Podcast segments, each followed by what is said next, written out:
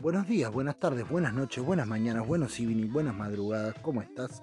Bienvenido, bienvenida, bienvenide a los audios de WhatsApp, este podcast que arranca con una pequeña queja. Hacía rato que no hacía el podcast. No sé si sea una queja, pero como que tenía atragantada esta situación hace unos días.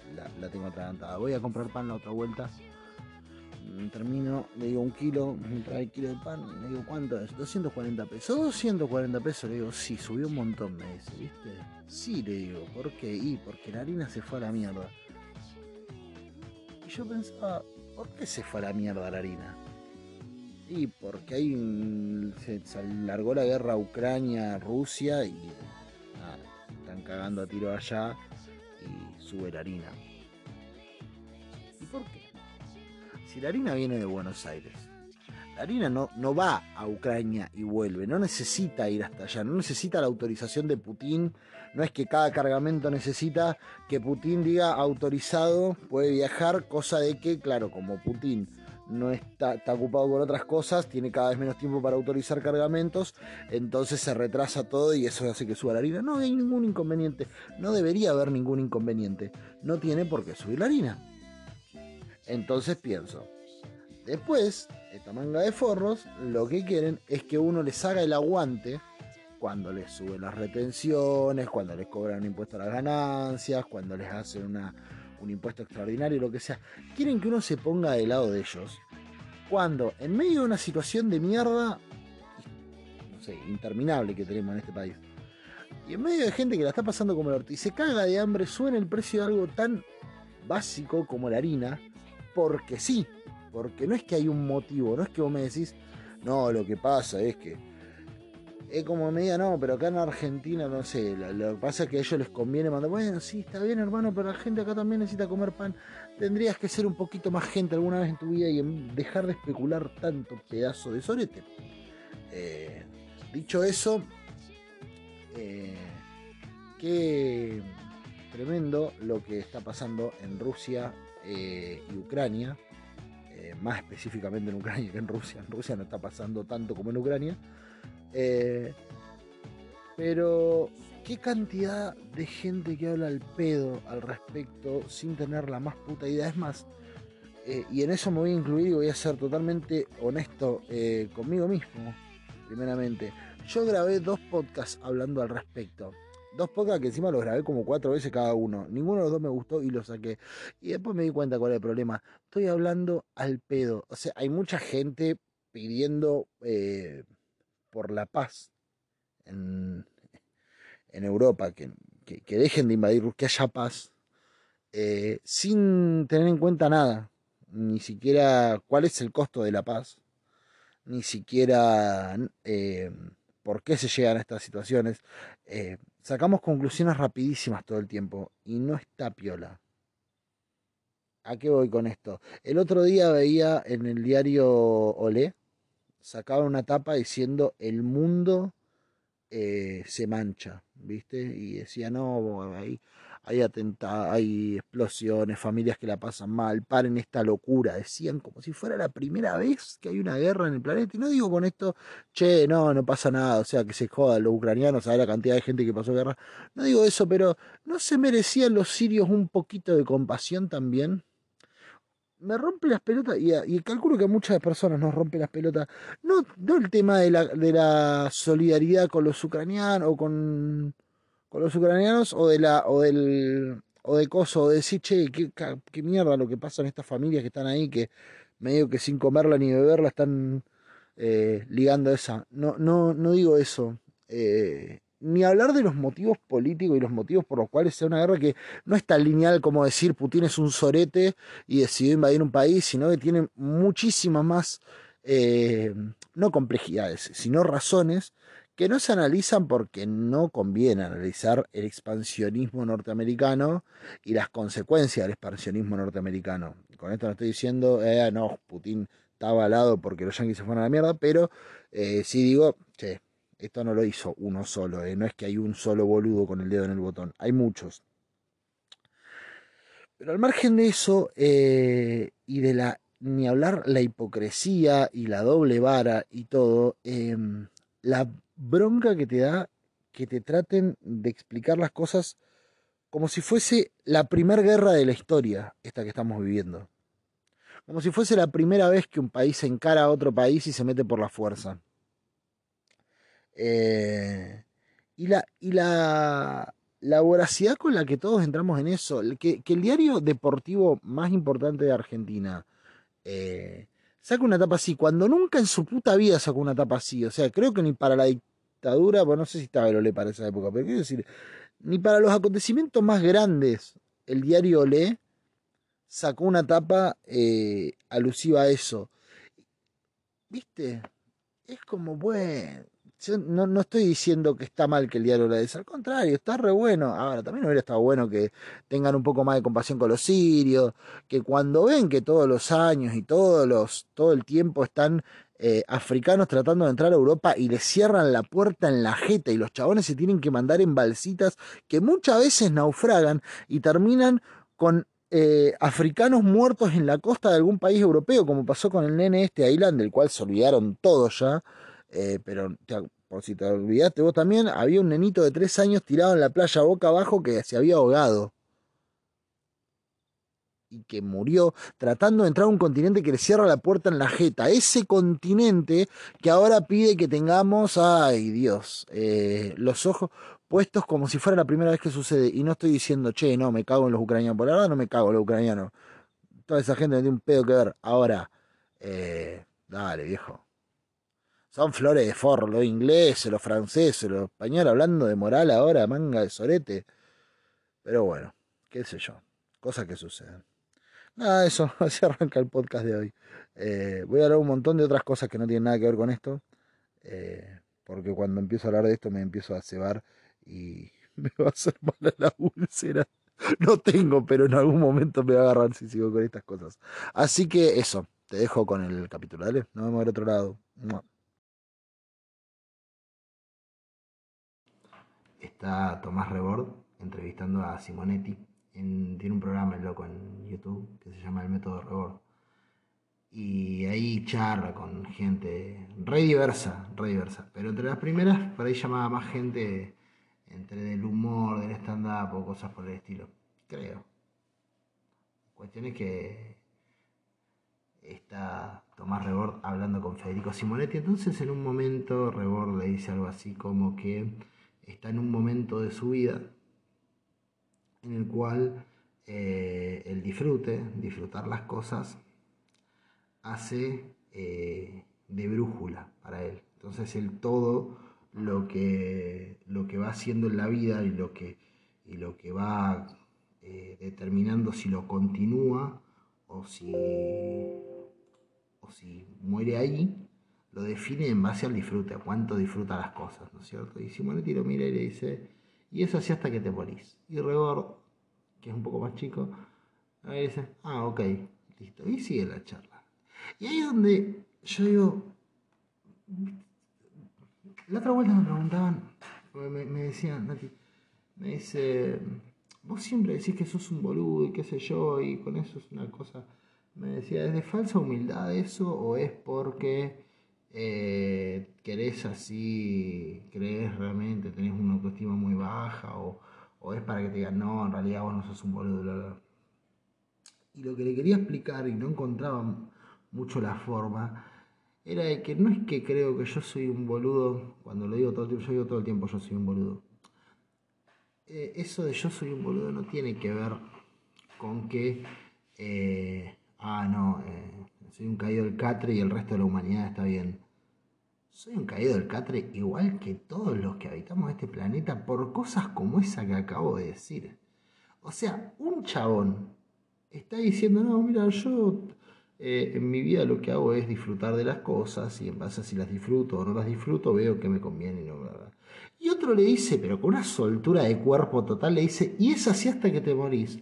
Ajá, mira. Y el otro le dice, ah, mira qué bueno, joya. Y son dos tipos muy inteligentes que respeto muchísimo. ¿eh? Eh, sobre todo a Simonetti, pero Tomás Rebord me parece un fenómeno también. Y, el loco le dice, es así hasta que te morís. Y Tomás Rebord lo mira y dice, ah, ok, bueno. Y Simonetti le dice, y es así hasta que te morís. Y yo me pregunto, ¿cuántas veces te moriste, Simonetti? ¿Cuántas veces te moriste, Rebord? ¿Cómo mierda confías en una persona que te dice, es así hasta que te morís?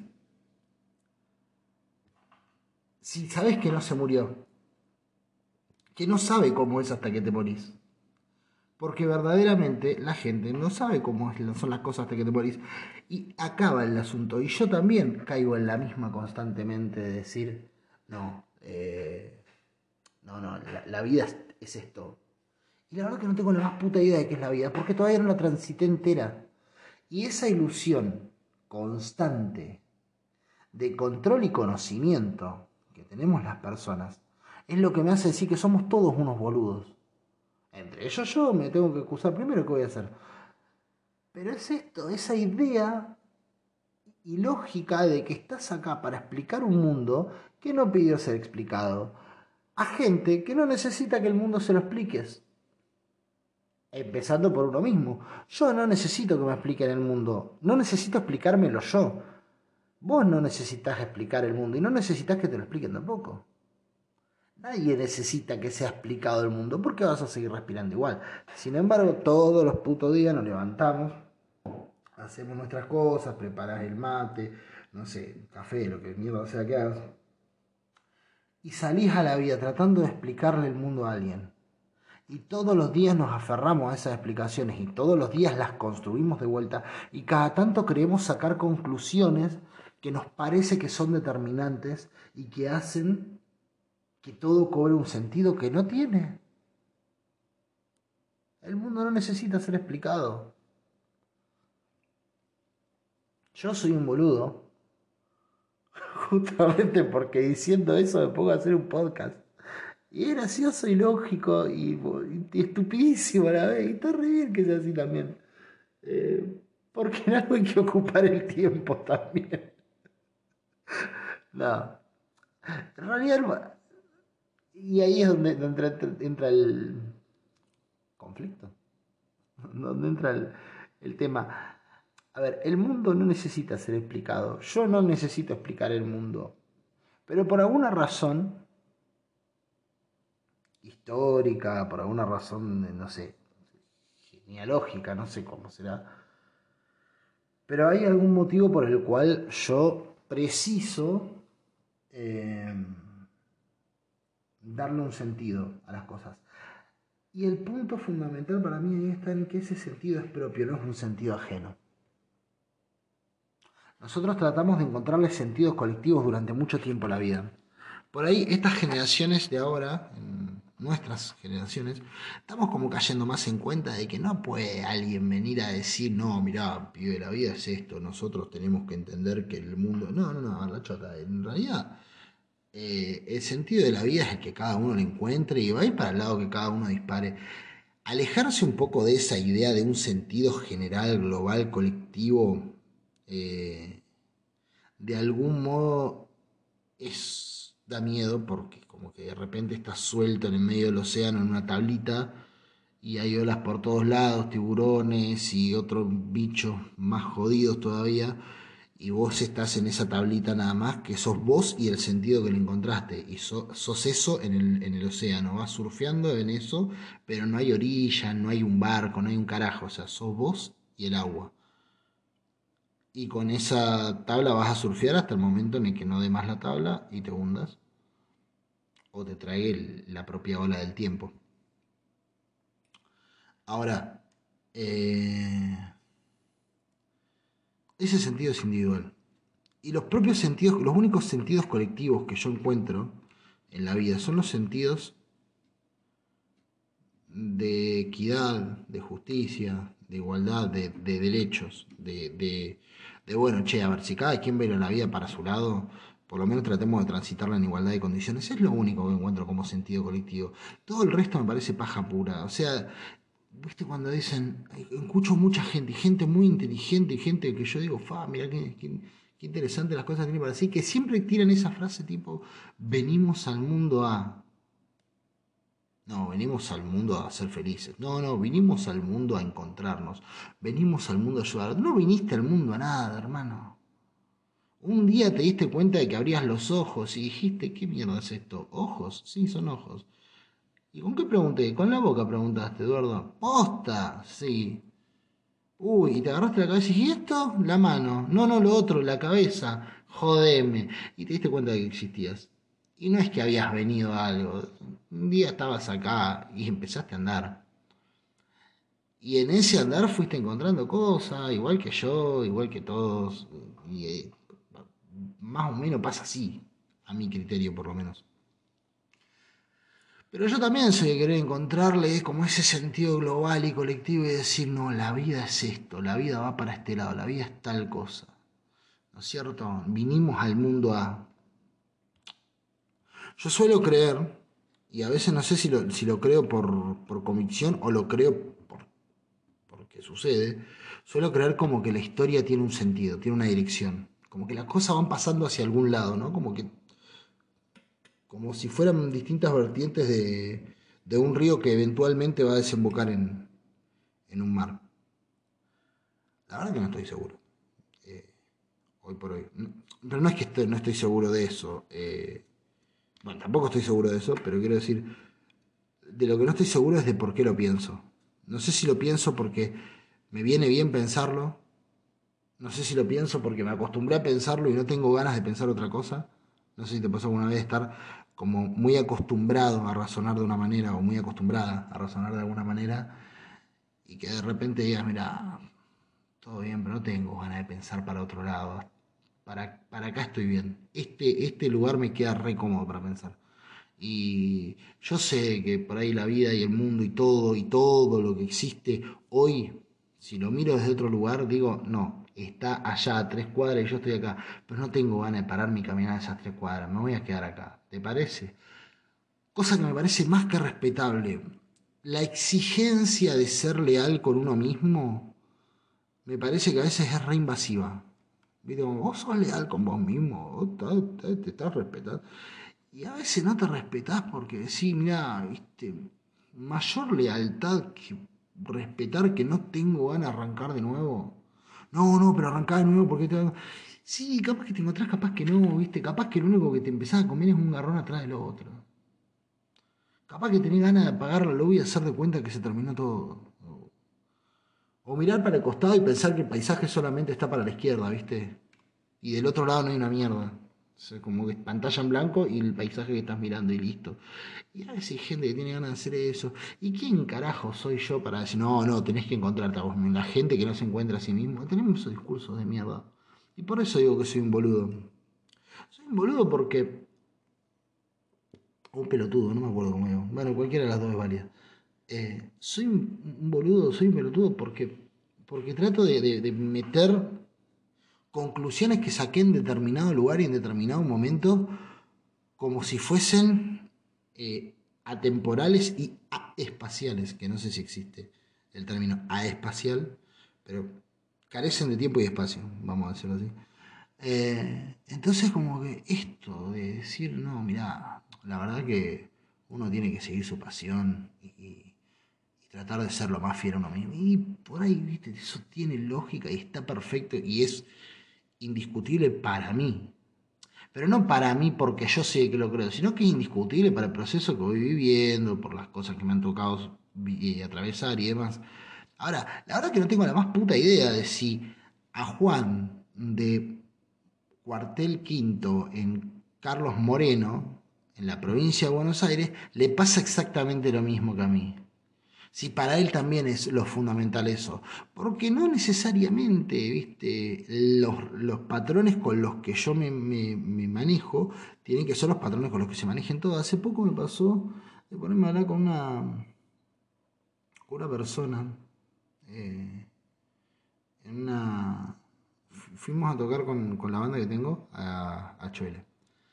Y me puse a hablar con una, con una persona después y me contaba, no, que me estoy tratando, estoy atravesando una crisis, qué sé yo. Y yo me quise poner en un momento, por eso te digo, soy un pelotudo, ¿ves? Se pone como a decir, no, porque mirá, que yo me di cuenta que tal cosa, porque a mí cuando me pasó, y después, después me, me colgué todo el viaje pensando en esa. Todo el viaje de vuelta me colgué pensando en esa. Y digo, ¿qué mierda le estoy diciendo? O sea, yo me caí una vez adentro de un desagüe, casi me mato y salí flasheando una.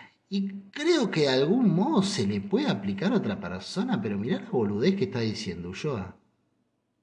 Y me mira hasta como con un poco de bronca, después como diciendo, ah, loco, todo bien, pero deja que el resto haga lo que tenga que hacer.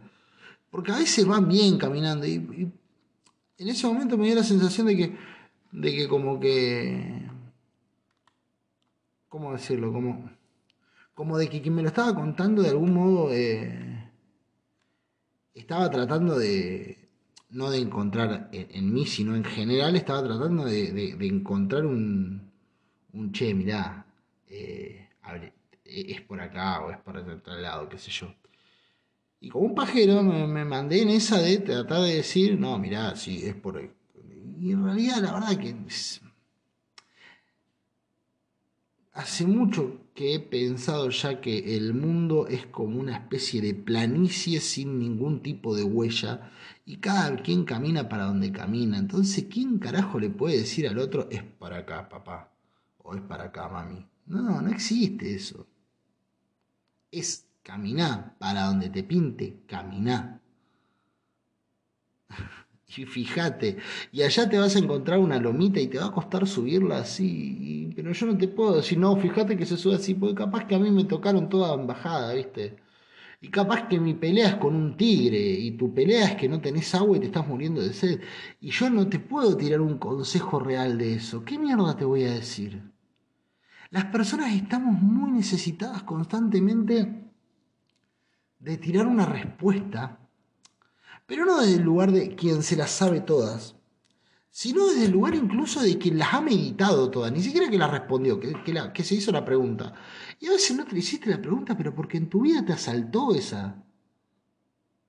Capaz que nunca te atravesó, es como que me diga, no, mirá, no, yo cada tanto me he preguntado cómo puede ser que que sea tan difícil que sea tan difícil eh, abolir la esclavitud en el siglo XV.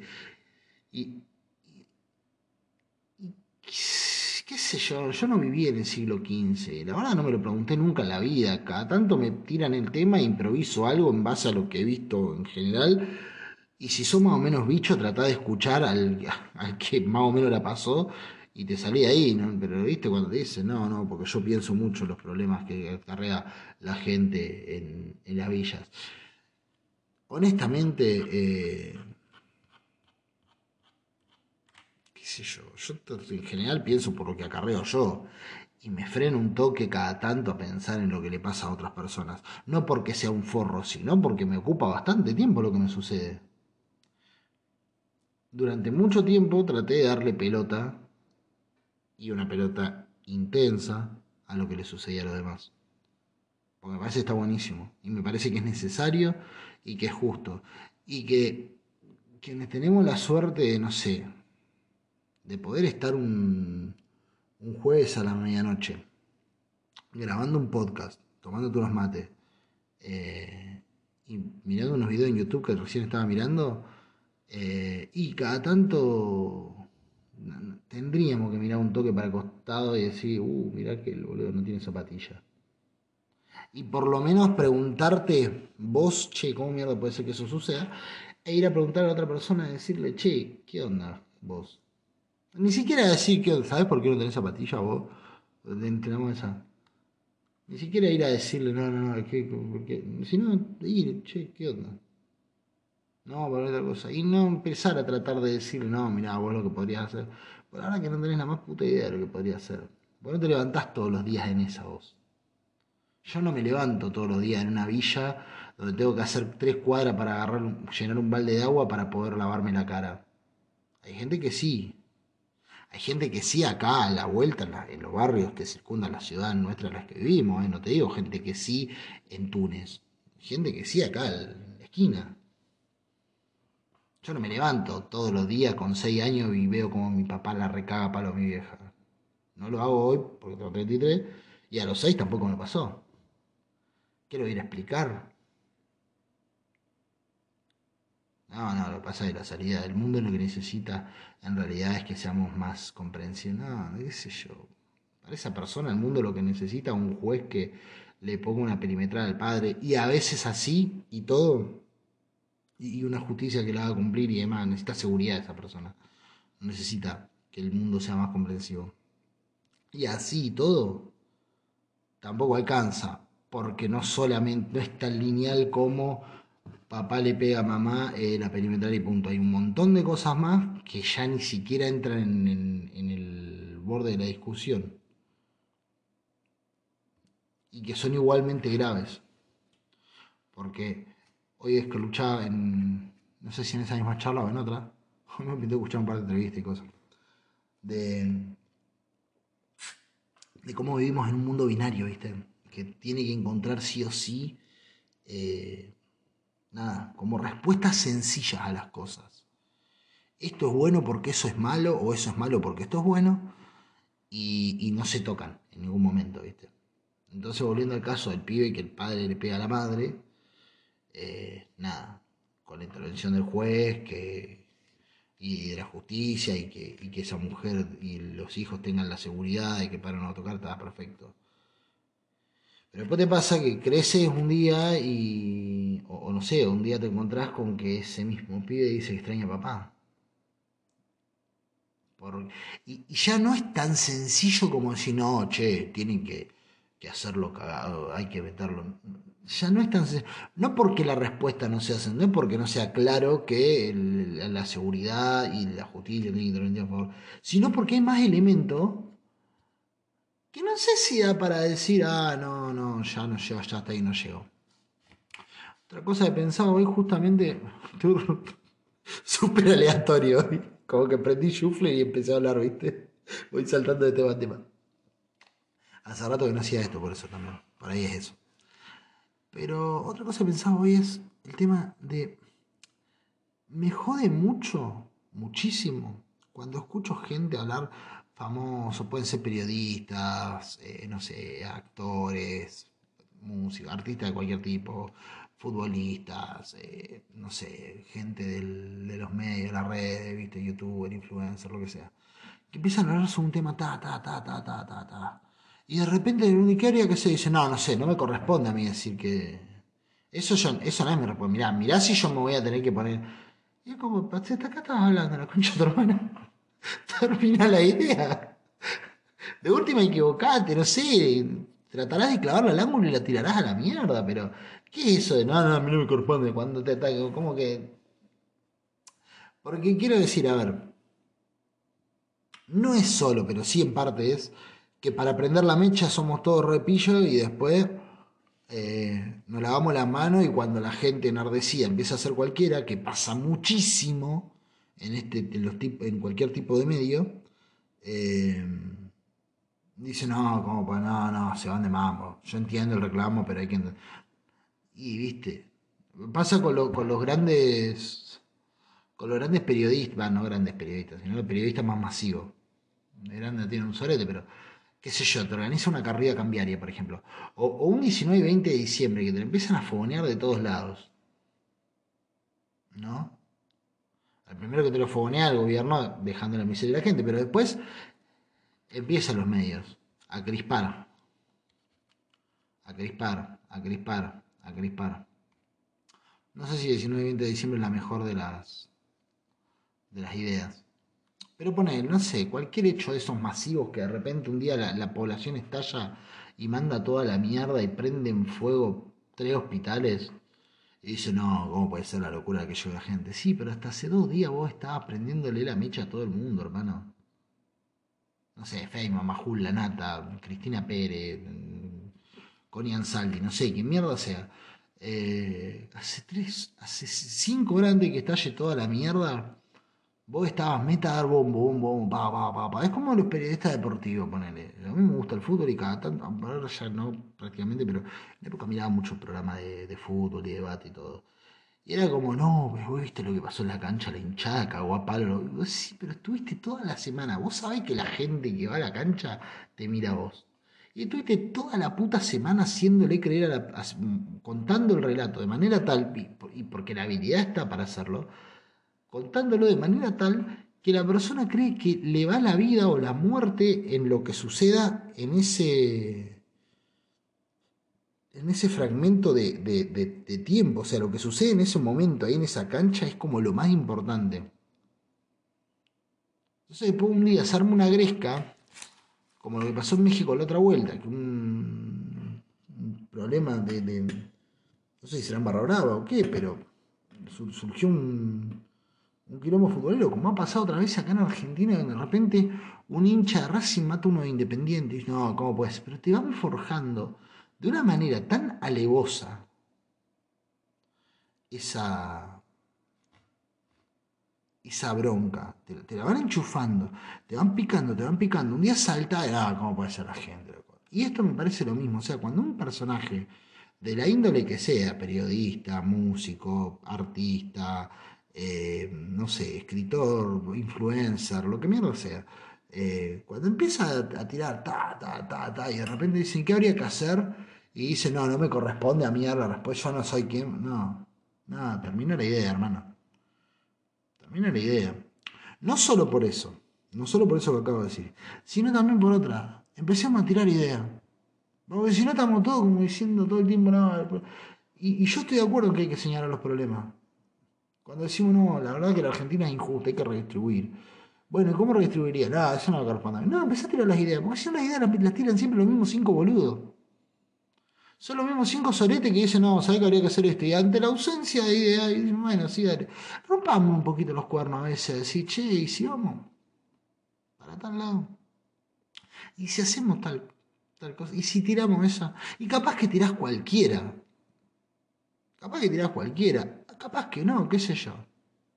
Es como, no sé, yo por ejemplo puteo mucho con el tema de la deuda externa. A mí me rompe mucho las pelotas que de golpe y porrazo un día le estemos debiendo todo al, FMI.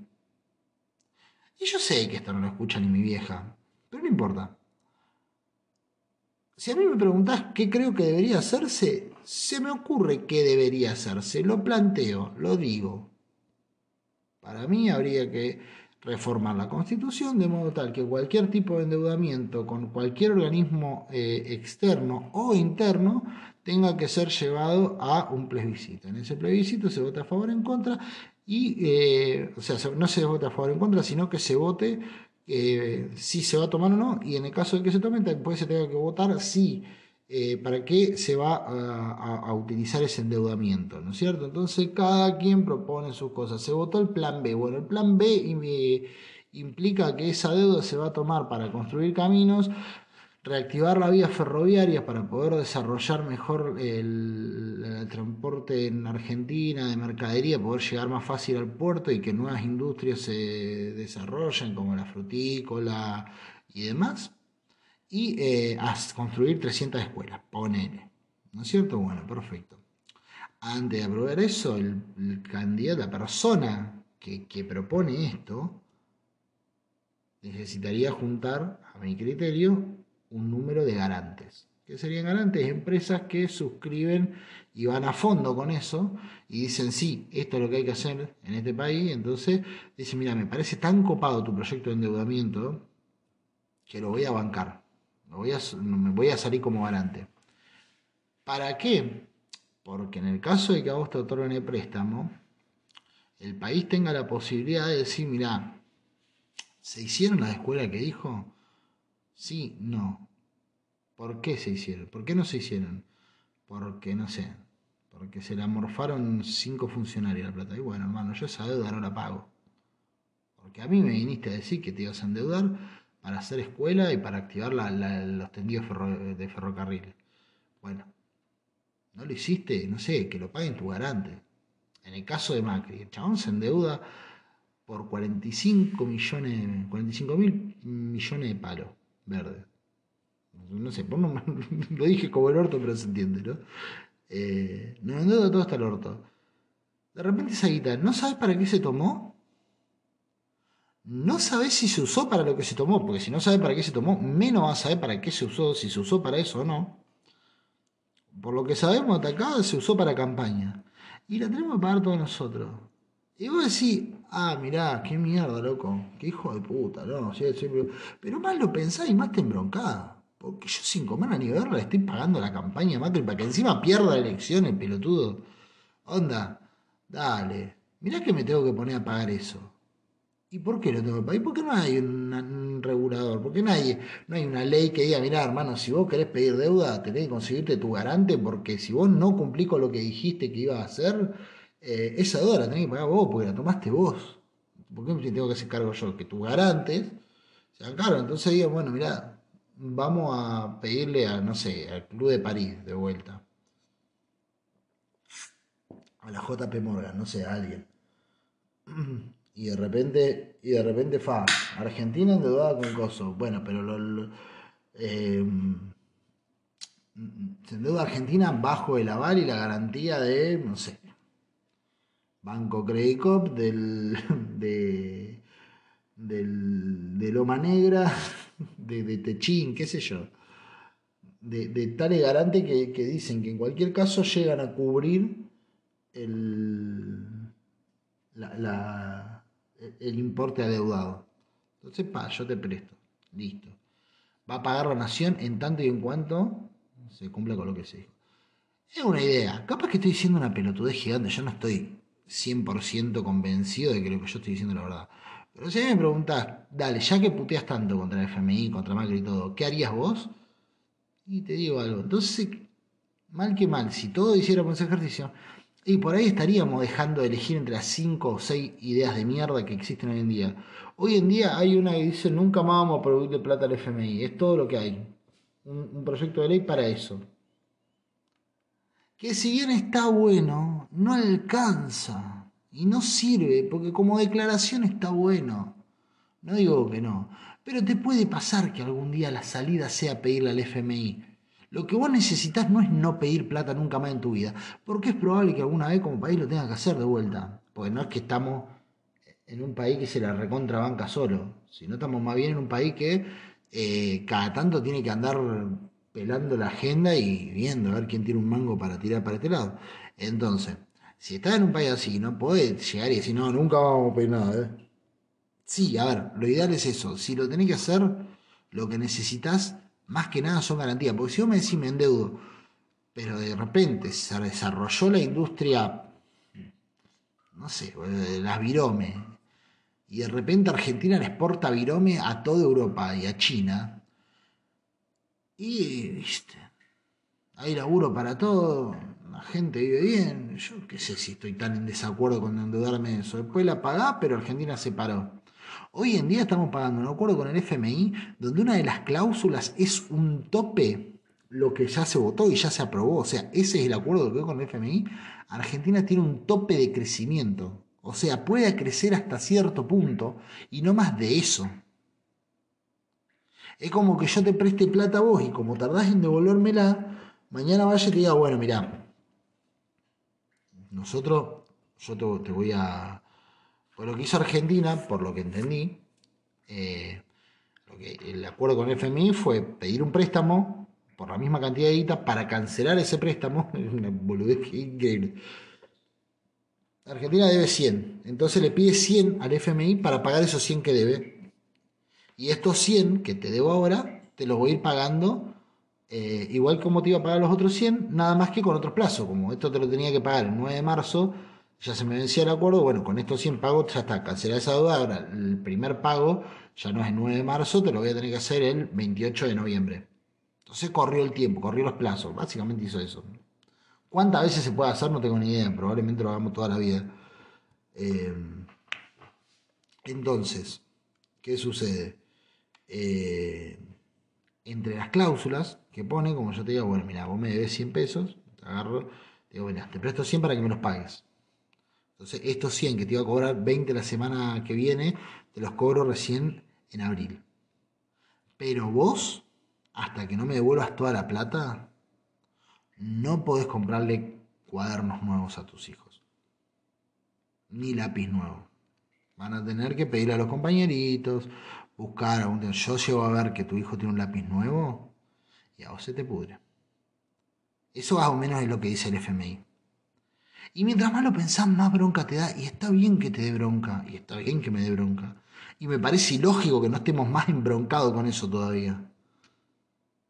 Pues yo digo, sí, es una mierda lo que está pasando en Ucrania y todo. Pero está la vuelta también nos está pasando una horrible, ¿eh? O sea, porque eso se traduce a que acá a la vuelta hay pendejos que se cagan de hambre. ¿Nunca viste un nene a pata en pleno junio? Por ahí, yo soy, yo soy acá del sur. En el sur hay menos gente, viste, no se ven cosas tan extremas.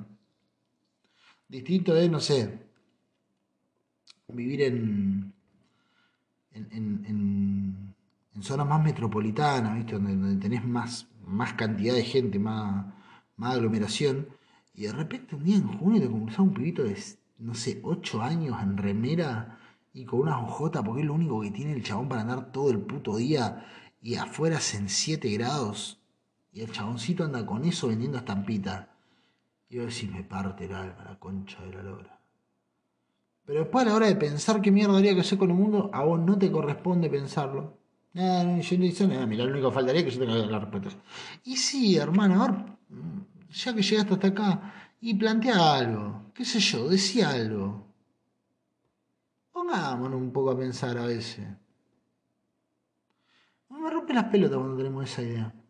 Me jode bastante porque vivimos en un mundo de binariedad y en un mundo que no se quiere hacer cargo de esas cosas. Y, y en un país dentro de ese mundo que funciona así.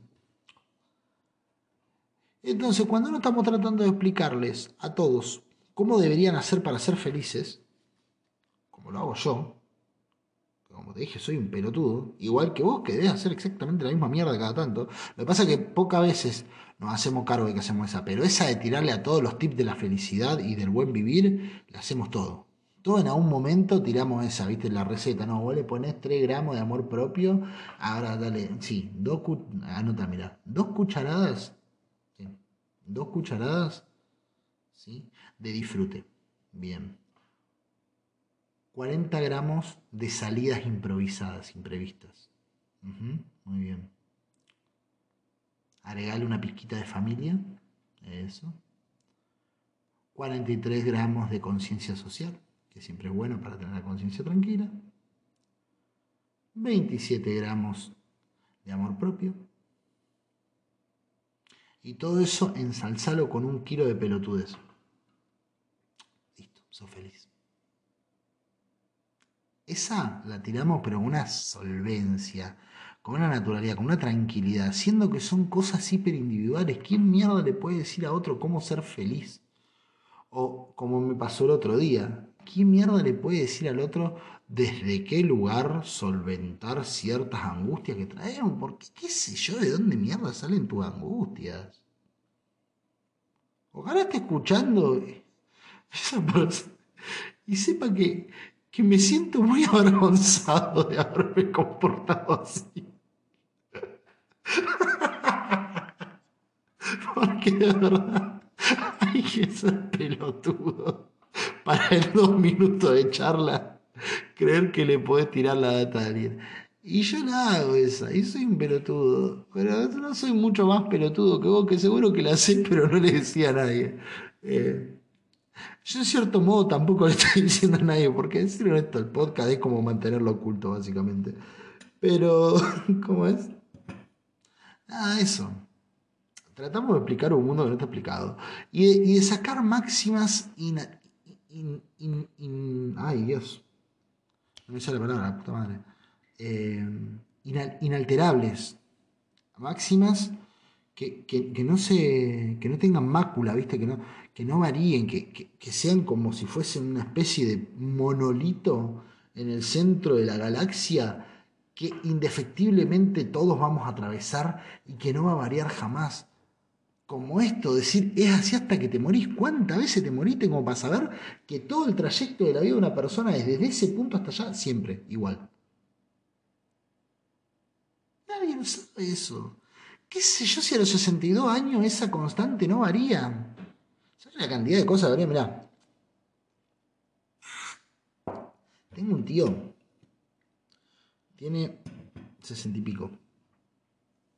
Yo lo conocí en un loco de iglesia.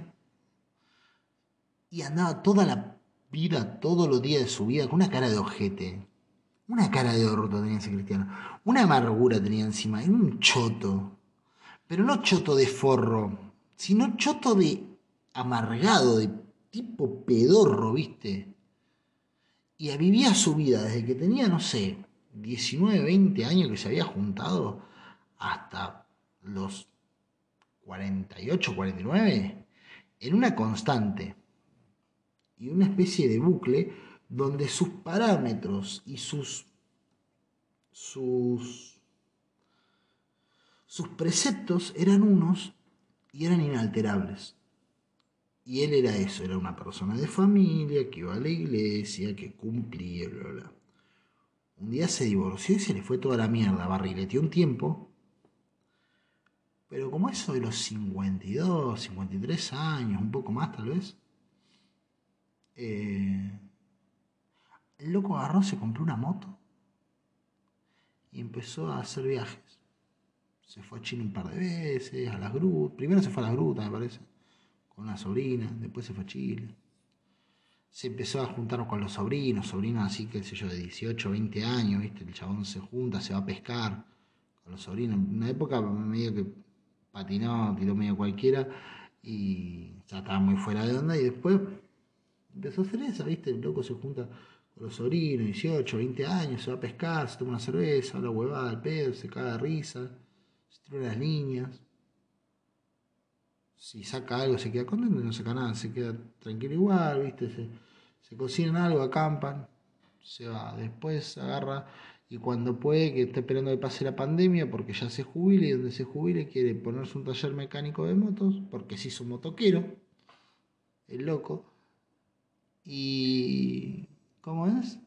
Y se quiere recorrer primero Argentina y después América. Si quiere hasta Perú y su sueño llegar hasta México. El otro día hablábamos de eso. Cada tanto cae acá. Empezó a estudiar guitarra, aprendió a tocar la guitarra, eso de los cincuenta y pico de años. Aprendió a tocar la guitarra y toca eh, y canta como el ojete, las dos cosas las hace. Canta como el orto y toca como el orto. Desafinado el hijo de puta. Menos gracia tiene. Y canta sus chacareras. Ni siquiera cueca, ¿viste? Cueca. Y canta. Y y se pone así, me cuenta, ir estoy en mi casa solo, agarro la guitarra y me pongo ahí a tocar mis cuecas.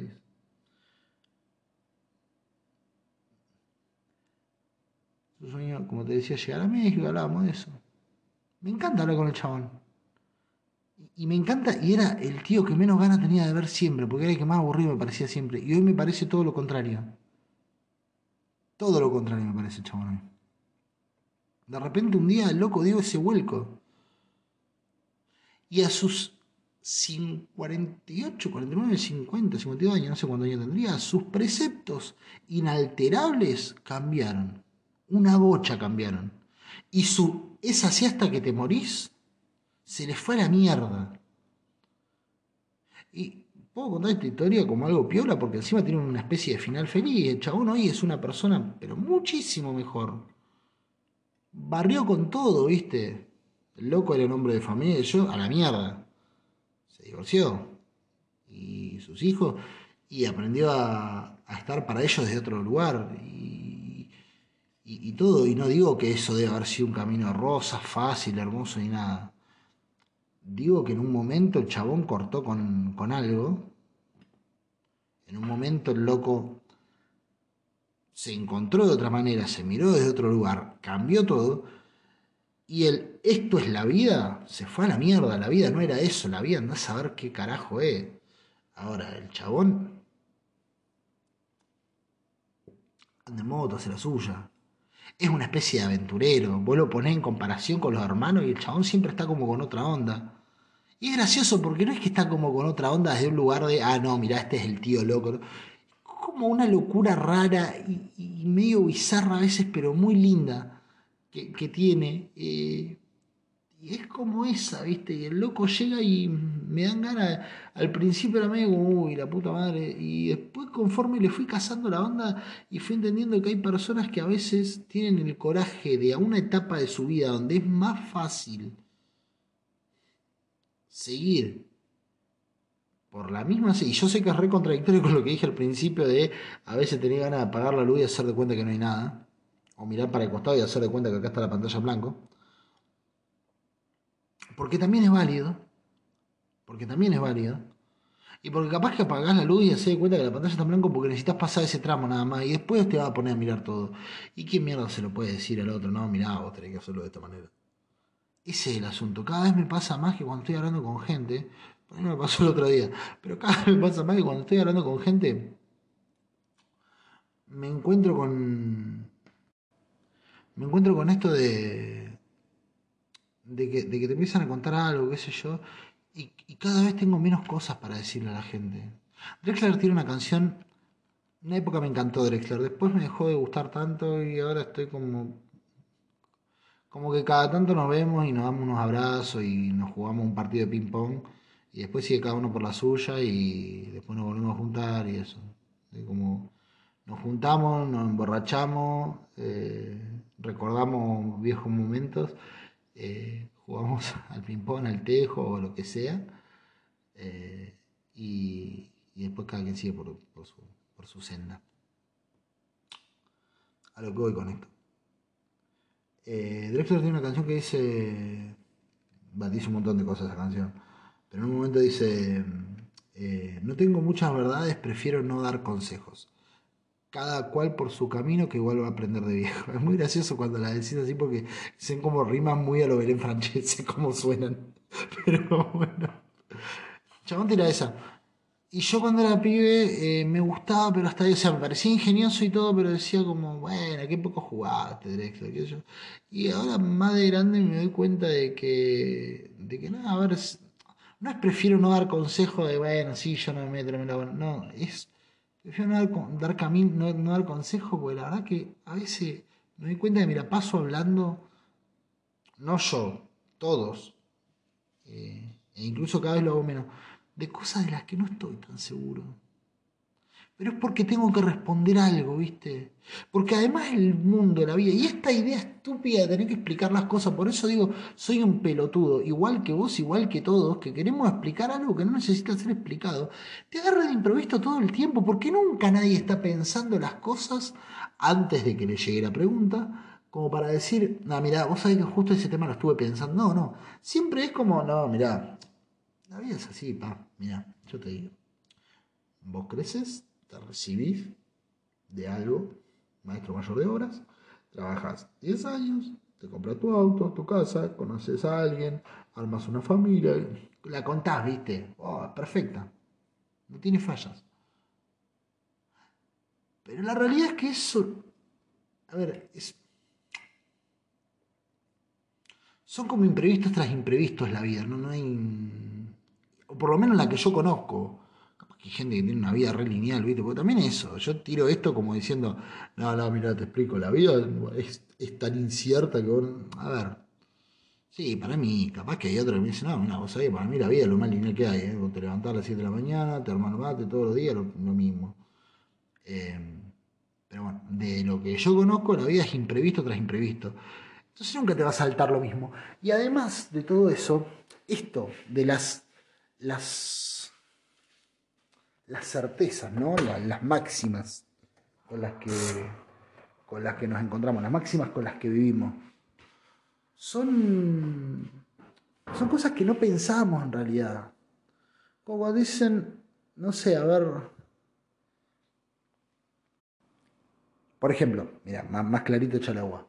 Eh, ¿Por qué más claro echarle agua? No sé. Como, como si el agua tuviese un efecto clarificador sobre las cosas. no tiene lógica esa frase. Agarras una remera, le echas agua y se ve más negra que antes. No se va a ver más claro. Justamente la humedad tiene como a veces ese, efecto que parece que hace todo un poco más impenetrable. En fin, enfant, como dicen los franceses. Por ejemplo, ahora, lo que está pasando en Ucrania y Estados Unidos y todo Y vos decís, bueno, a ver, eh, está en conflicto armado en Ucrania y Estados Unidos eso. Salta el tema, ¿no? Y uno te dice, qué bárbaro, ¿eh? Llegás un día, te, te metes a un kiosquito, al almacén, vas a comprar, no sé, fideos. Y está la tele puesta las noticias. Y salta un qué bárbaro, ¿eh? Mirá, qué bárbaro. ¿Vos podés creer? ¿Y qué es lo que hace uno? Empieza a, tirar una, una teoría que puede estar cerca o no de lo que está sucediendo. Pero lo importante es que uno lo va a tirar con una certeza, con una, con certidumbre. Lo, lo va a decir como si lo hubiese estado estudiando durante 10 años, como si uno hubiese avisado en el 2011 que prontamente iba a haber algún altercado político eh, de, tipo militar entre Ucrania y, Rusia. ¿Viste? Que la OTAN estaba yendo demasiado lejos. Uno lo dice, pero con una, con, una soltura de cuerpo. lo contamos como que realmente, ¿viste? Nada, como que realmente estuviste craneando todo el mes sobre el tema. Y la verdad es que te enteraste hace 15 minutos, llegaste y ya formaste una opinión. Y estamos hablando de un hecho muy puntual, muy preciso, del cual podés recabar información y tirar data más precisa. Llévalo a otros ámbitos de la vida eso. Llévalo al plano sentimental, llévalo al plano emocional. Llévalo al plano espiritual y a todos esos fenómenos paranormales. Ah, ¿Te imaginas? De repente el chaval empezaba a hablar de presencias. No, y a todos esos fenómenos constantes y cotidianos que suceden que no entran dentro de las explicaciones cotidianas. El otro día hablaba en un podcast y decía el tema de la respiración. Esto de concientizar la respiración, ¿no? de tomarte un tiempo para respirar, cerrar los ojos y respirar y, meterte en esa, ¿viste? Yo soy un chabón que sufrió eh, de ansiedad durante mucho tiempo y más de una vez sufrí ansiedad. Y cuando sufrí ansiedad, eh, cerrar los ojos y respirar era una forma de bajar todo. Lo aprendí después de sufrir mucha ansiedad sin tener un, un método para controlarlo. Pero cuando empezaba a agarrar ansiedad, que me empezaba a sentir mareado, que me empezaba a sentir mal, que empezaba a sentir como si tuviera taquicardia no tenía una mierda, pero me sentía así mal, una de las cosas que más me ayudaba era cerrar los ojos y respirar, concientizar la respiración, eso de algún modo aplacaba todo. Y eso tiene una explicación eh, biológica y natural. Cuando uno cierra los ojos y respira, está hablándole y mandándole un mensaje de reposo al cerebro. El cerebro que está ansioso y alterado por algo, interpreta en la respiración calma y pausada serenidad. Entonces procede a enviar los estímulos correspondientes que hacen que eh, uno se, tranquilice. A ver, por explicarlo a lo bestia, cuando vos te está siguiendo un león, el cerebro respira rápido porque necesita eh, activar determinados impulsos o sea, no es que el cerebro respira rápido, uno respira rápido porque está agitado. Esa agitación lo que hace es que el cerebro se active y, active la adrenalina y determinados impulsos y estímulos se produzcan en el cuerpo de modo tal que puedas correr más rápido, saltar más alto, hacer más fuerza de la que podrías hacer naturalmente. O sea, es como que le meten nitro a la sangre. Em, ahora, cuando vos estás con un ataque de ansiedad o de pánico, probablemente estés respirando lo más probable, seguramente está respirando eh, agitado, está respirando respiraciones cortas eh, y, alteradas.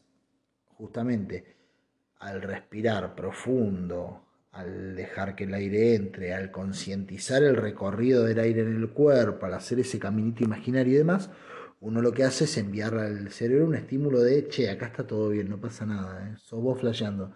Entonces el cerebro dice, ah, listo, joya, me relajo. Muchachos, eh, falsa alarma, vuelvan a, vuelvan con sus familias, mañana los llamamos. Eh, y se van todos los operarios a sus casas. Entonces todo se relaja. Esa es una explicación natural. Es, es un por qué el cerebro actúa como actúa. Ahora, hay otra cosa que sucede, que si alguna vez lo hiciste sin la necesidad de bajar la ansiedad, pudiste meterte por otros caminos que van hacia otros lados, donde suceden otras cosas, que se van ni bien a abrir los ojos. Suena a que vi un, un ángel en un momento de drogas, pero no, no estoy hablando de eso. Si alguna vez te pusiste a hacer meditaciones, ponele, pongámosle que es meditación, y cerraste los ojos y te pusiste a, respirar y a concientizar la respiración, y con eso dejar que, que, que todo tu, tu, mente se vaya para otro lado y, y, se encuentre con otra cosa, que no le voy a decir universo, porque ya la caga, ¿viste? Cuando uno arranca con que el universo el universo está ahí flotando, ¿viste? Son rocas y cuerpos celestes, gaseosos y cosas que van y vienen. Tampoco le pongamos tanta mística a, gases que andan explotando por allá arriba. Yo no, estoy tan de acuerdo con esa. Pero pongámosle, eh, no sé, hay un algo, no sé qué mierda sea. Y empieza a suceder. Porque casi seguramente el enanito que existe dentro de cada uno de nosotros, que es el operario de toda la maquinaria esta que se está moviendo, que está hablando en este momento y que está escuchando del otro lado, o sea vos, eh, pero no vos el que está escuchando o la que está escuchando, sino el enanito o la enanita que está dentro moviendo todas las cosas, ¿viste? Y ahí que a través de los ojos mira y todo. Quien recibe la información que recopila el cerebro, el que aprovecha esos estímulos y demás, Senanito no responde a alguna lógica que nosotros tengamos muy conocida. Quiero decir, si sabemos que acá arranca, acá se termina, esto lo hace bien, esto lo hace mal, acá lo puede, de mucho de su habitáculo no conocemos. Nosotros llegamos a conocer hasta la carcasa, pero siempre que alguien abrió a ver qué mierda hay adentro de la máquina que opera todo, el enanito ya se fue. Entonces, eh, como nadie lo casó nunca, no sabemos mucho de qué hace, ¿viste? Y tiene mucha más data que la que estamos diciendo. La va alargando cuenta gotas. Suena medio. Suena medio boludo en este momento. Porque me cuesta decirlo de un modo que no suene como. Que no. No importa tanto cómo suene, sino cómo me suene a mí qué tan conforme me quedo yo con lo que estoy diciendo. Eh, pues en definitiva, ¿qué, ¿qué opina el resto? ¿Qué sé yo? Preocuparse por qué opina el resto de lo que vos decís es casi tan boludo como, como, como tratar de explicarle a otro cómo puede ser más feliz, ¿viste? O cómo puede tomarse sus angustias. Lo máximo, lo mejor que uno puede hacer es acompañar, y la mayoría de las veces cerrando el ojete. Te sentás ahí, te sentás, escuchás, mira, y por ahí le tiras, mira, a mí me pasó esto, te cuento, si te sirve algo, joya, si no te sirve, eh, no me doy por ofendido porque la verdad que no tengo mucho para tirar. A veces a uno le pinta hacerse el Napoleón de la, de la vida, ¿viste? Y andar conquistando territorios y, respuestas y, enseñanzas y aprendizajes eh, desde ese lugar que nada, parece nada. Y por eso creo que soy un boludo. Y por eso creo que sos un boludo o una boluda porque seguramente caes en la misma, de creer que todo esto necesita ser explicado. Y en general casi me hago mierda. Me una patinada. Ay, Dios. Ay, me lastimé. En general, em, nada. Como que todo esto no. Conduce, pero no conduce, ¿viste? Eh, a algún lado. Quiero decir, hay algunas respuestas colectivas, que son las más indispensables, creo yo. ¿Por qué son las más indispensables? Para mí, porque este mundo sí puede que necesite más amor, pero necesita que los que les cuesta llegar al día de mañana, que no saben si van a estar vivos o no mañana, tengan una respuesta para que mañana también estén. ¿Por qué cambia la cosa si hay o no hay alguien del otro lado? Yo siempre creí que está todo bien con esto de no, nosotros, la felicidad está en uno mismo y todo lo que quiera, sí, pero también somos seres eh, colectivos. ¿eh? Nosotros somos en relación a que hay otro que nos ayuda a ser. Entonces, tampoco es tan cuestión de, no, yo solito estoy. Eh, hay más de una cosa ahí. Y entonces me parece que las cosas más necesarias y más urgentes de dar respuesta son esas que afectan a que haya gente que que no tenga tanto la certidumbre de que mañana vaya a poder levantarse. Porque no sabe si le van a entrar a la casa y lo van a recagar a corchazos.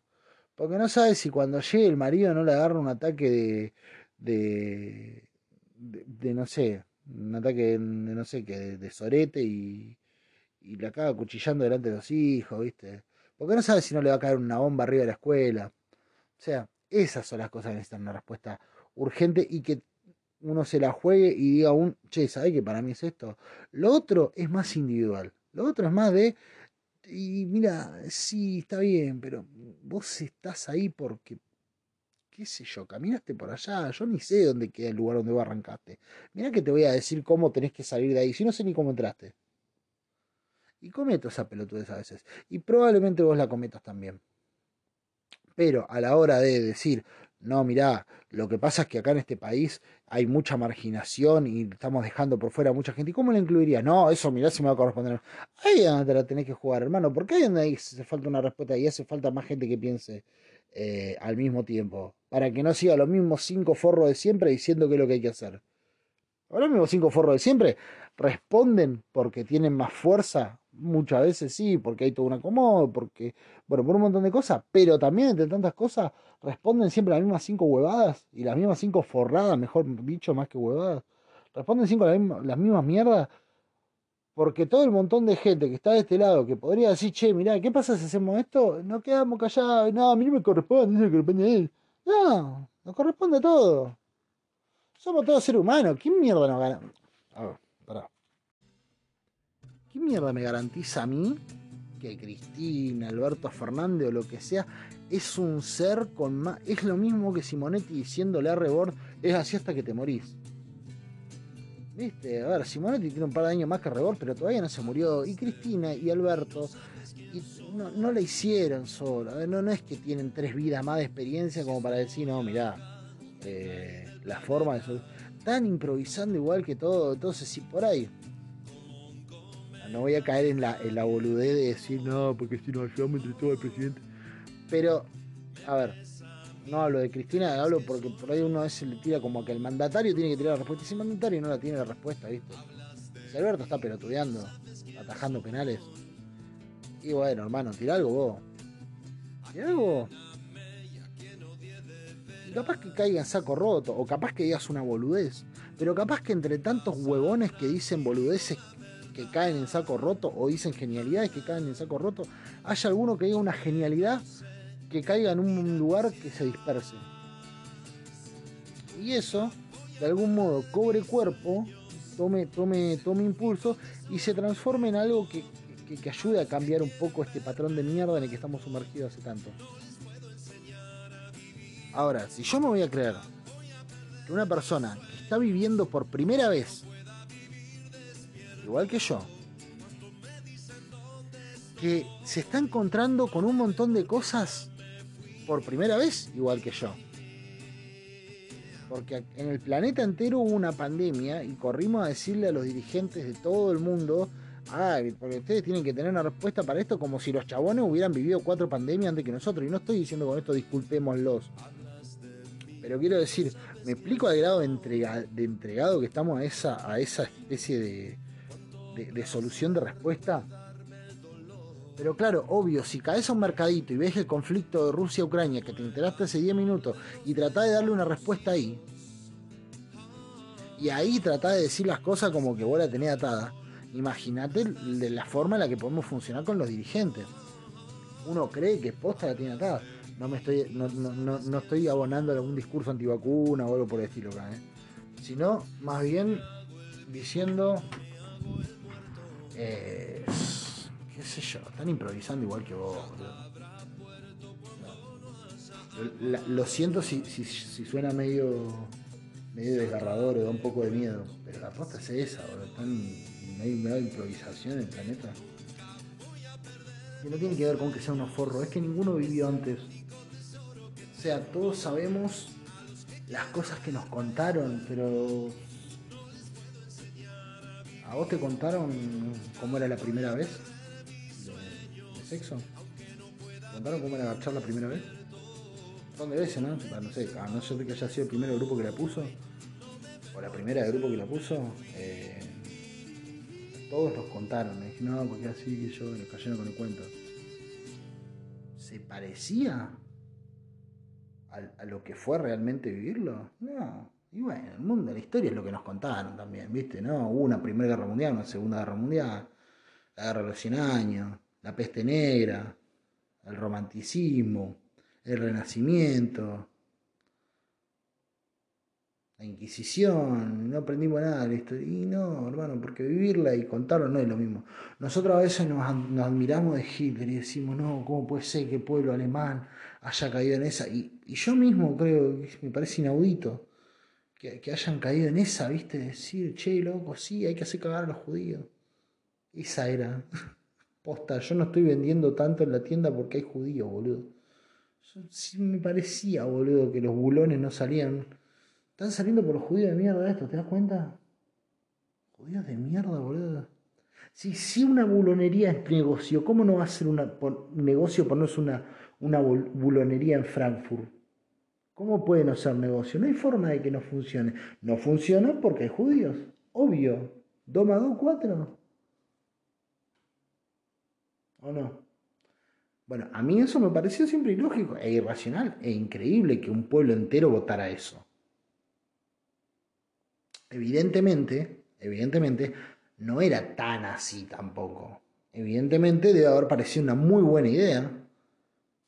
No, digo matar judíos, sino eh, todo lo que traía el loco consigo. Evidentemente. Por algo sucedió. Y por algo hoy en día nos comemos bolazos como los que nos comemos hoy en día nos parece ilógico. ¿Cómo le pueden haber creído a Menem? No, yo no puedo creer que ese chabón haya ganado una elección, la reelección, y cuando se presentó por tercera vez ganó también y perdió porque se bajó. Porque no nos olvidemos que Menem nunca perdió una elección presidencial en su vida. Bueno, en su muerte menos, porque no se presentó, ¿no? Pero Menem cuando, cuando asumió Kirchner fue porque se bajó Menem, pero la elección la ganó él.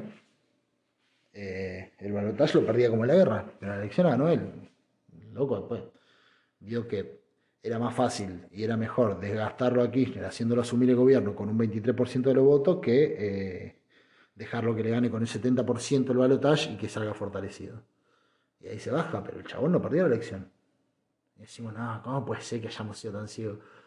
Año después, en Capital Federal, ley candidato que dice que el mejor ministro de Economía que tuvo la Argentina fue Caballo, saca el 10%. Y está arrancando el chabón. Está arrancando.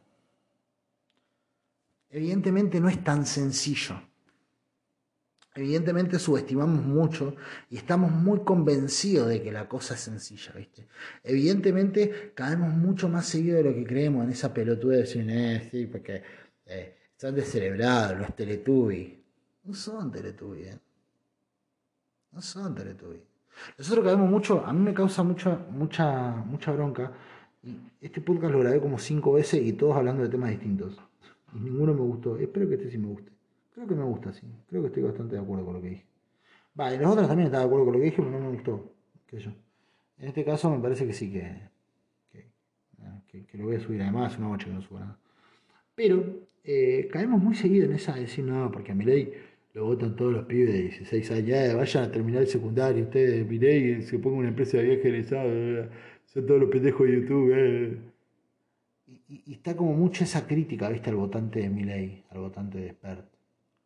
decir, no, va a votar a los pibes. Y lo que es muy paradójico, porque es paradójico, es que todas las personas que le tiran esa crítica y le tiran con eso al chabón, son todas personas que en su juventud reclamaban incorporar a los pibes a la política. Son todas personas que cantaban los Saliri de Charlie y gritaban, dicen la juventud no tiene para gobernar experiencia suficiente Menos mal que nunca la tenga la experiencia de rock. O sea, todos los que pedimos, ah, no incluyan a los pibes, no, pasa que los viejos porque no entienden nuestros códigos y cómo sentimos los jóvenes, pero tiene que haber más jóvenes en la política, denos lugar porque nosotros estamos la fuerza impulsora de los cambios.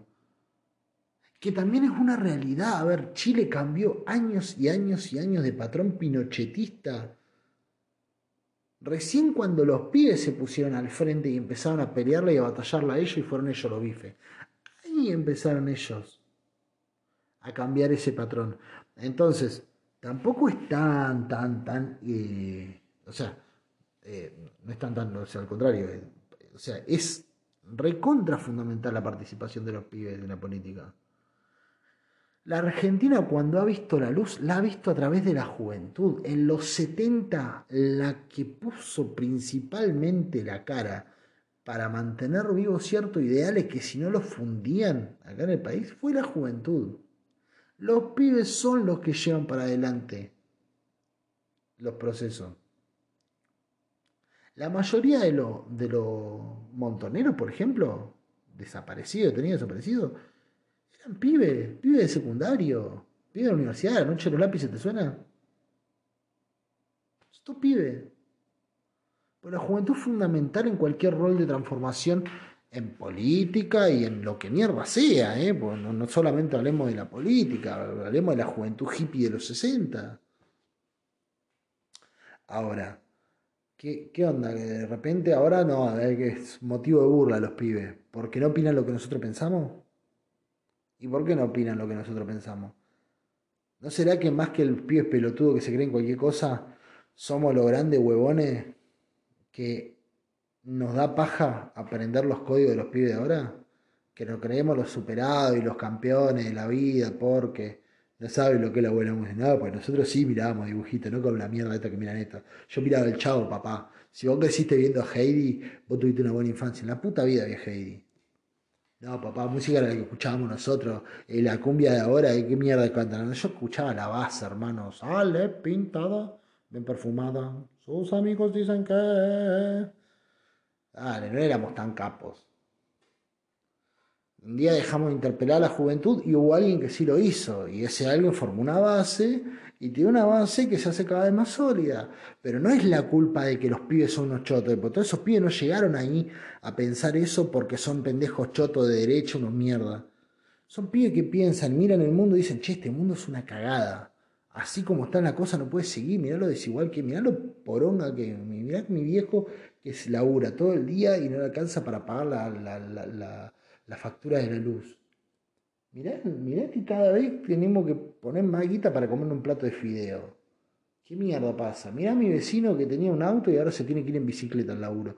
Mira eso. Y el único que se puso más o menos en ese lugar a tirar una idea fue un loquito que dijo, no, hay que volver a los 90. Y qué el pibe que no sabía, porque no vivió antes, igual que vos, igual que yo, no vivió antes y dice, che, pará, ¿qué fueron los 90 eso, maestro? ¿Qué, qué son los 90? Y luego dice, no, mira, los 90 fue una época donde pasó tal cosa, ¿viste? Y hay un loco que era un capo, caballo. Y se hacen un poco los capos, ¿viste? Y sacuden. Y bueno, sí, pero si no había nadie diciéndole nada al chaboncito, ¿qué querés? Pero el loco ese entró ahí con una buena intención, una intención de que deje de haber tanta injusticia. No es que el loco es un choto, nadie más lo interpeló. Nadie más lo interpeló. No es que el pibe un choto.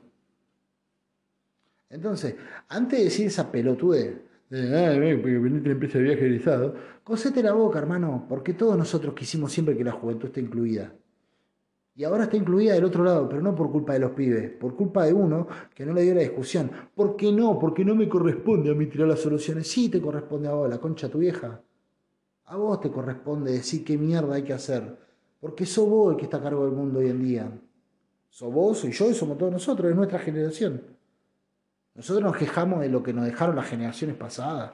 No, porque lo dejaron el mundo hecho mierda. Mirá, mirá, mirá lo que nos dejaron las generaciones pasadas. Bueno, a ver Ahora que nos toca hacernos cargo a nosotros, de 30 para arriba, somos los que nos toca hacernos cargo. Bueno, a ver, ¿qué, estamos haciendo para los pibes? No estamos haciendo los capas ahí, nada, no sabes lo que. Pues nosotros en nuestra época, eh, yo me acuerdo cuando fui para el aniversario del Che, ahí a cantar, eh, viva el Che y los Rollington. Y bueno, entonces el capo sos un tarado, hermano. ¿Qué crees que te diga? Vos, yo y todo. Por eso afirmo que somos unos pelotudos. No yo solamente, todos. Porque esta la estamos. Si la perdemos esta va a ser porque no hicimos los capos, porque somos unos boludos. Nos quejamos tanto de no, las generaciones que vienen tienen que ponerse las pilas, porque bla, bla, bla, y de repente, boludo, estamos. Estamos llenos de pibes que terminan apoyando un pseudo nazi. Eh, porque no somos capaces de dar la discusión como corresponde, porque no, porque nosotros, nosotros cuando yo era, ahora si no existiera el rock, ¿qué diría Spinetta si escuchara elegante, se está revolviendo en su tumba, flaquito querido, flaquito eterno? Dale, la concha de tu hermana, boludo. Spinetta iba y le gritaban puto cuando estaba cantando.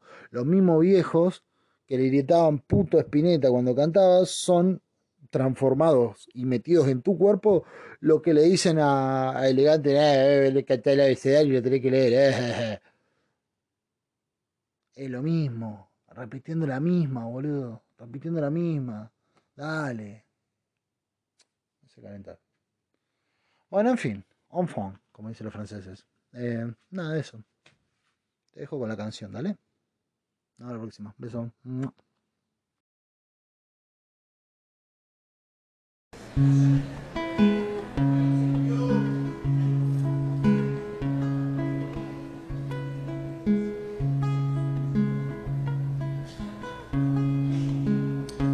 Harry Potter se cree que es un pobre diablo porque tiene su cuarto bajo la escalera. Ya quisiera yo en sueño tener tanto espacio Ven a la barbacoa de mi Habana vieja, mira Harry Potter y aprende la moraleja. Mira Harry Potter, que cualquiera sea compleja. Mira Harry Potter.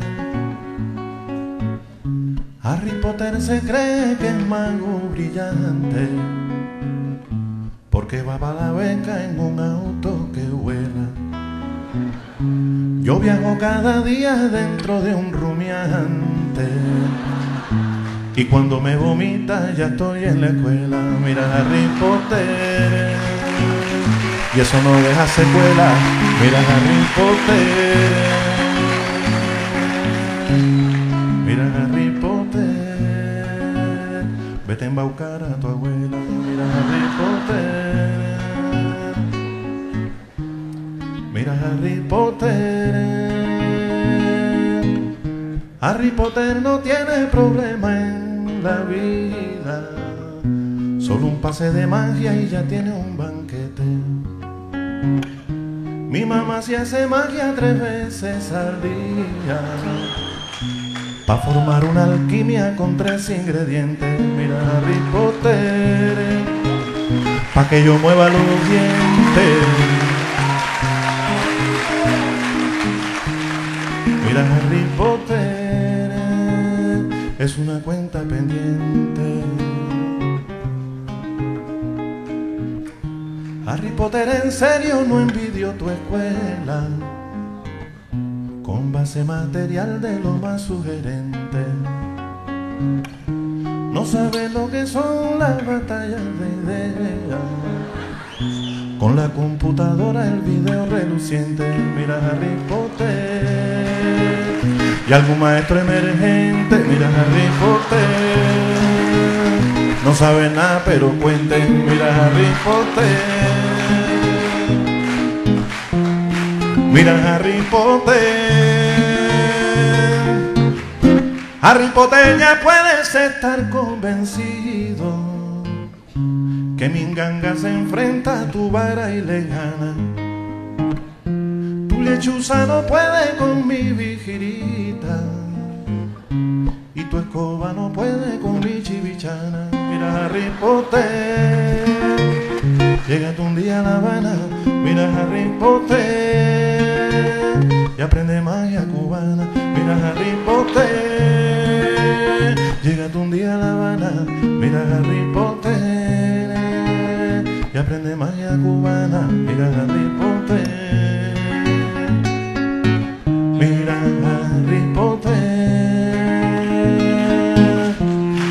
Harry Potter.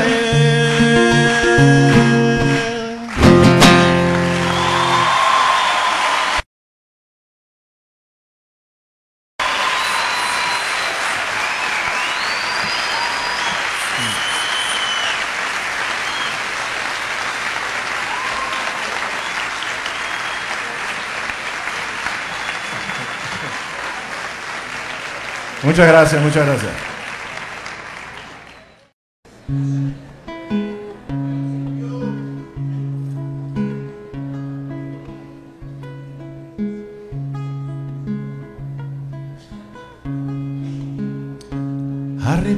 Se cree que es un pobre diablo porque tiene su cuarto bajo la escalera. Ya quisiera yo en sueño tener tanto espacio. Ven a la barbacoa de mi Habana vieja, mira Harry Potter y aprende la moraleja. Mira Harry Potter, que cualquiera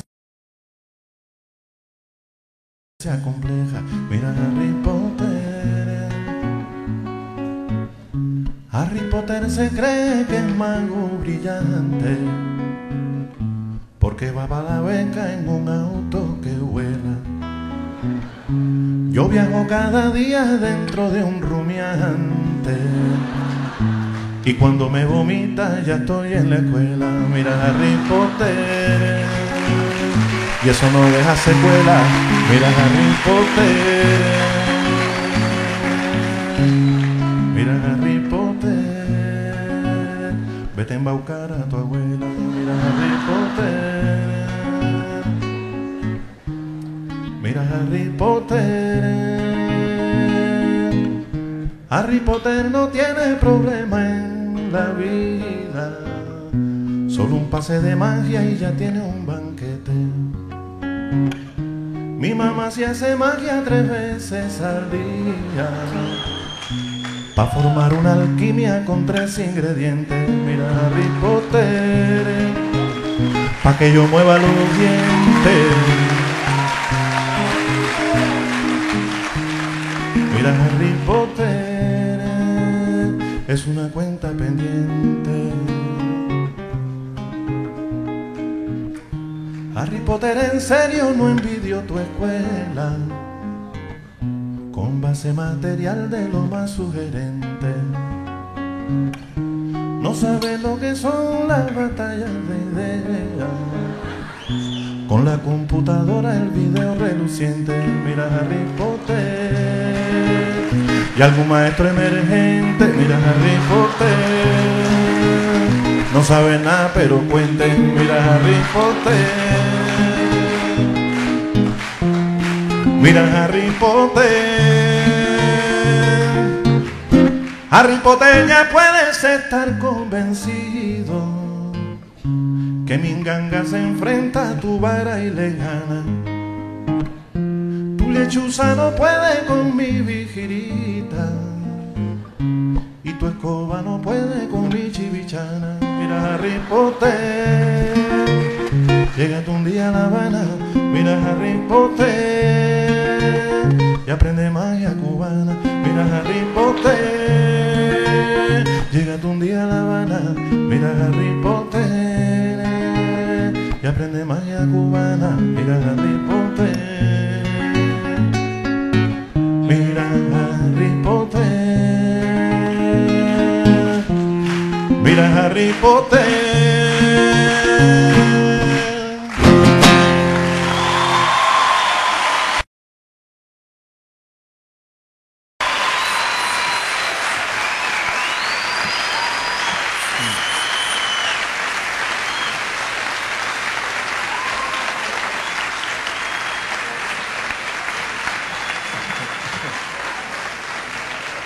Muchas gracias, muchas gracias.